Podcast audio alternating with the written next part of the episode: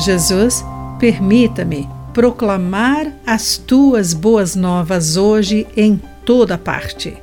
Olá, querido amigo do Pão Diário, preparado para a nossa mensagem do dia? Hoje lerei o texto de Patrícia Rainbow com o título Dia de Lavar as Roupas. Dirigindo por uma área de baixa renda, perto de sua igreja, o pastor Shed Granham começou a orar por seus vizinhos. Ao passar por uma pequena lavanderia, ele parou e deu uma olhada em seu interior, repleto de clientes. Um deles pediu-lhe uma moeda para poder acionar a secadora.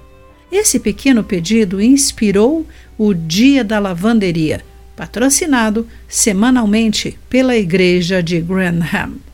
Os membros doam moedas e sabão para o uso na lavanderia, oram com os clientes e apoiam o proprietário do estabelecimento.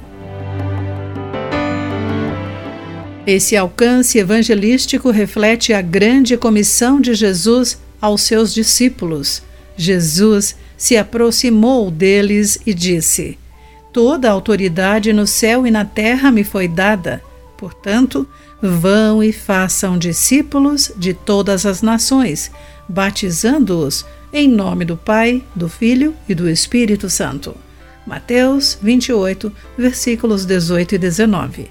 A presença de seu Espírito Santo possibilita a proclamação do Evangelho em toda parte, incluindo uma lavanderia. Na verdade, não vamos sozinhos. Jesus prometeu: Estou sempre com vocês, até o fim dos tempos. Esse pastor pôde orar por um cliente que está lutando contra o câncer e ele relata: Ao abrirmos os olhos, todos os clientes estavam orando e com as mãos estendidas em direção ao enfermo.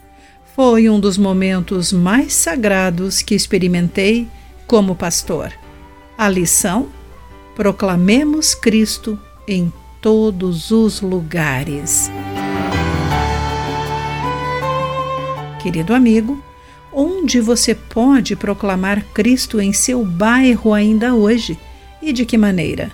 Pense nisso. Aqui foi Clarice Fogaça com a mensagem do dia.